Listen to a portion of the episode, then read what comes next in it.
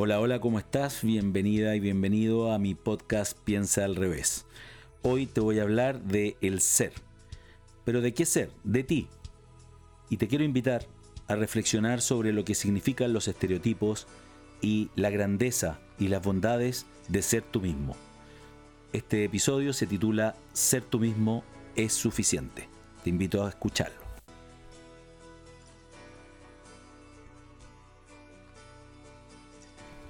¿Te pasa que cada día te cuesta más acostarte tranquilo o tranquila pensando si hiciste todo lo que debías durante el día?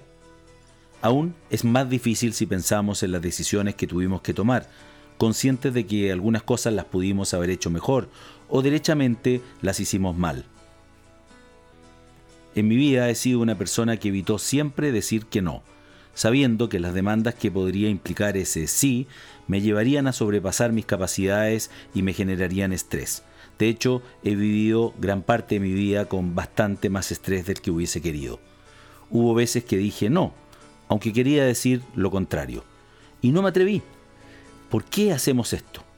Sea por miedo, sentimientos de culpa, necesidad de aparentar o por satisfacer a otros, la realidad es que muchas veces actuamos de una manera que no refleja nuestro ser y nuestro real sentimiento. Vivimos con la presión diaria de satisfacer a otros, de acuerdo a sus expectativas sobre nosotros mismos, con máscaras que nos hacen ser distintos a lo que realmente somos, diciendo cosas que otros quieren escuchar o que no responden a nuestros reales pensamientos, y solo con el fin de satisfacerlos y no mostrarnos débiles o vulnerables. Esta conducta estresante y extenuante puede terminar consumiendo nuestras vidas.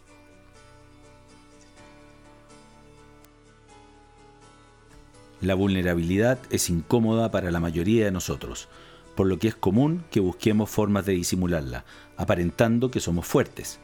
Sin embargo, es la esencia de gran parte de lo que sentimos, y justamente por lo mismo tiene muchísimo valor. Todo el sufrimiento o las perturbaciones que podamos sentir por hechos de la realidad son una construcción que se origina en nuestra mente. Por lo tanto, aunque nadie dice que sea fácil, basta con diferenciar entre las situaciones externas, que son siempre neutras por cierto, con lo que pensamos acerca de ellas, lo cual es una distorsión subjetiva generada por nuestra mente a partir de nuestras creencias. Somos nosotros los que le damos el carácter positivo o negativo a las situaciones que nos toca vivenciar. Entonces, si lo anterior es cierto, ¿no sería mejor ser capaces de reconciliarnos con nuestro propio ser y con la idea de que somos vulnerables, imperfectos y a veces incluso cobardes? Esto es justamente lo que nos plantea Brené Brown, destacada escritora e investigadora en estos temas, en sus libros Los dones de la imperfección y El poder de ser vulnerables. En un mundo de redes sociales digitales de alcance global, en donde nuestra vida se expone sin filtro, todo el mundo quiere mostrar a la persona que quisiera ser. Nos ponemos máscaras para mostrar a ese individuo a través de una imagen artificialmente construida de nosotros. ¿O has visto alguna vez una historia en Instagram donde alguien se muestre vulnerable o débil? Por el contrario, nos mostramos en situaciones en donde aparentamos tener el control y que solo potencian esa imagen de éxito y felicidad que buscamos proyectar.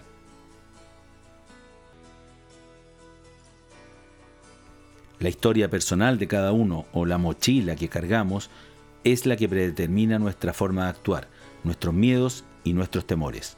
Brown nos dice que la aceptación de esa historia y por ende la de nosotros mismos es la forma de avanzar en el camino para experimentar los estados de felicidad, amor y pertenencia que todos los seres humanos anhelamos. Ese estado se construye a partir de todas las pequeñas y grandes decisiones que debemos tomar a diario.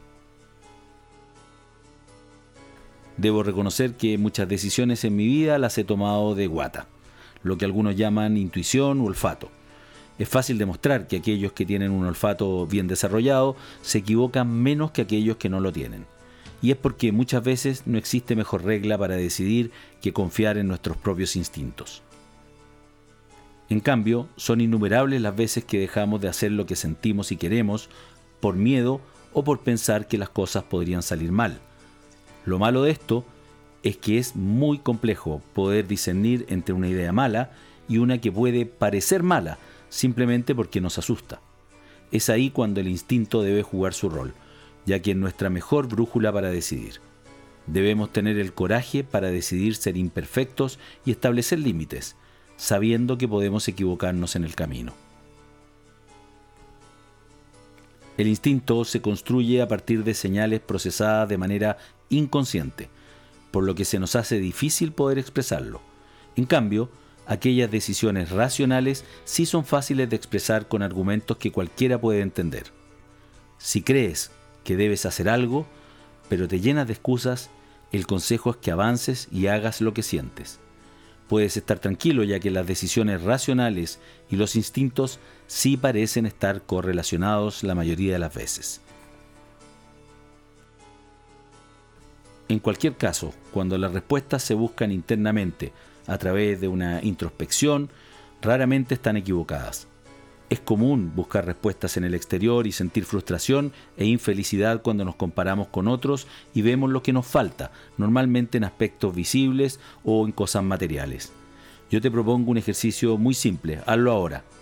Haz una lista de los logros que quieres alcanzar en tu vida, incluyendo aquellos que ya alcanzaste. Seguro estará ahí el sueño de la casa propia, el trabajo soñado, el auto último modelo y obviamente más y más dinero. Esto necesariamente va a implicar más trabajo. Haz ahora la lista de las cosas que te han hecho feliz en el pasado. Te aseguro que no serán esas mismas cosas de la lista anterior. Será una lista más corta y sin evidencias materiales, cuyos logros se consiguen de la manera opuesta, con menos trabajo y más tiempo. Por eso, comienza a liberarte de quien crees que deberías ser y abraza con todo tu ser a quien realmente eres, interactuando con el mundo desde una posición distinta de valor y merecimiento por quien tú realmente eres, no por quien te gustaría ser.